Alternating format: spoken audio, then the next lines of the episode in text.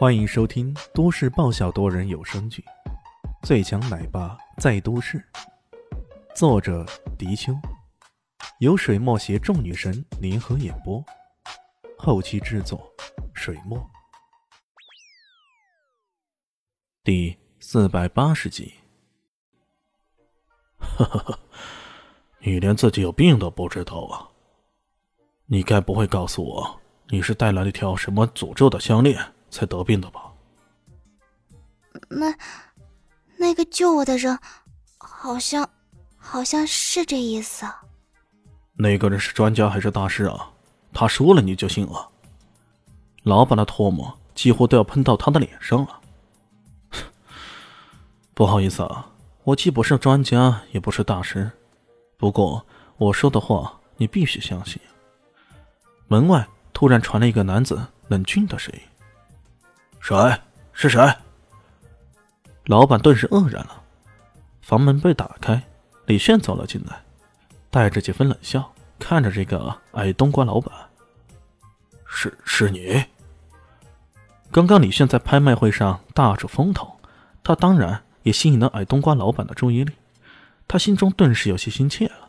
毕竟能够一口气豪掷八个亿的人，不是富二代就是什么大富商，这种实力。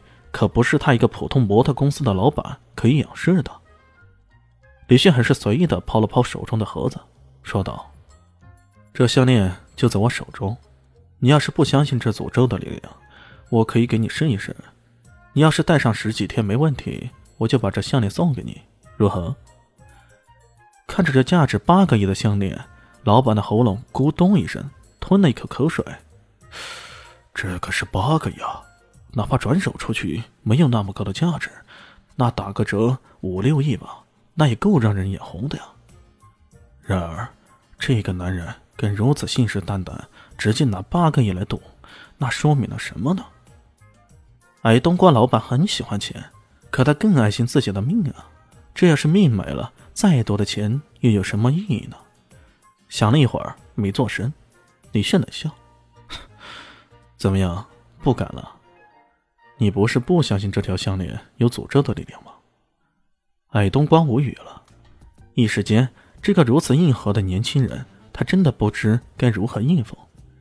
看他一副无语的样子，李炫直接斥喝道：“如果不敢，那就给我滚，别妨碍我跟陆小姐谈话。”矮冬瓜落荒而逃，他逃到外面去了，这才意识到：“哎，不对呀。”这后台化妆间可是我包下来的，我在自己的地方怎么被人给赶出来的？真是岂有此理！然而，在那气势凌人的年轻人面前，他真的没有勇气再度推门进去。搞不好这家伙等一下将他揍一顿，那可就好玩了。矮冬瓜老板被李迅给赶了出去，陆纯纯看了心里大乐，不过他也不好将这种心情给表达出来，而是一鞠躬。再次感谢先生出手相助。李迅摆了摆手：“行了，客套话就别说了，我只想问你几个问题。”先生，请说。你这条项链一共戴了多久？嗯，因为这条项链很贵重，所以一直到了今天早上，拍卖场的人才允许我佩戴，时间大概持续了两个小时不到。在这两个小时内，你有没有感觉到什么不妥的？有过一段时间的幻听，我以为是我最近劳累过度，而且身体有点虚，所以并没有很在意。陆晨晨努力回忆，总算想到一些奇异的情况。可是这个年轻人又是怎么想到的呢？幻听，是什么样的幻听？就好像有人在低沉的说着些什么，但具体说的话却完全听不清楚。诺纯晨说道，他愣了愣，继续追问：“难道这就是所谓的诅咒？”李现耸了耸肩：“这可不好说，除了幻听，还有什么其他的异样的感觉？”没有了，这晕倒。来得很突然，我到现在也还不知道怎么回事啊。李炫沉溺了，他在思考这件事的前因后果以及各种可能性。最后他说道：“等下你去国际仁心医院做一个全身检查，去跟院长说是我叫你来的，他就不会收你的钱。”啊，好的，我等下就去。陆纯纯看到他如此正色的说道，也不敢怠慢，答应下来。李炫点了点头，离开了。艾云珍在外面等他。看到他满腹疑惑的样子，李炫挥了挥手：“走，咱们一边走一边聊。”难道这什么诅咒都是真的？艾云珍有些迫不及待。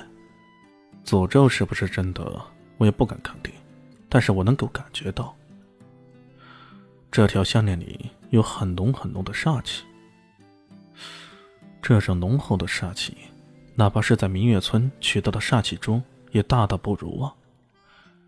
李炫修炼的血域阴煞掌，其威力的来源就是这种煞气。煞气给人带来的危害是显而易见的。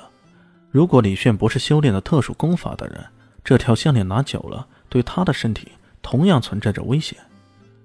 陆纯纯的遭遇便是明证了。既然这条项链如此邪门，那么当时的那些女人们为什么还会抢着去戴呢？艾云真不解，可能是当时的威力还没有那么强吧，毕竟这中间已经有一千多年的历史了。那你是在害怕这条项链流传出去会害了其他人，所以才拍下来的吗？这也是原因之一吧。当然，解开这条项链隐藏的秘密也是我的目的之一。你再想想，这条项链明明已经出了问题了，可那个孙有树还坚持想要竞拍，这其中肯定隐藏着什么秘密的。当然了，其实他还有个事情没说出来：这条项链拥有着充沛的煞气，对其他人无益有害，可对他的修炼来说却是百益无害的。这拍下来又何乐而不为呢？大家好，我是阿西，是只猫，在剧中扮演乔小萌等角色。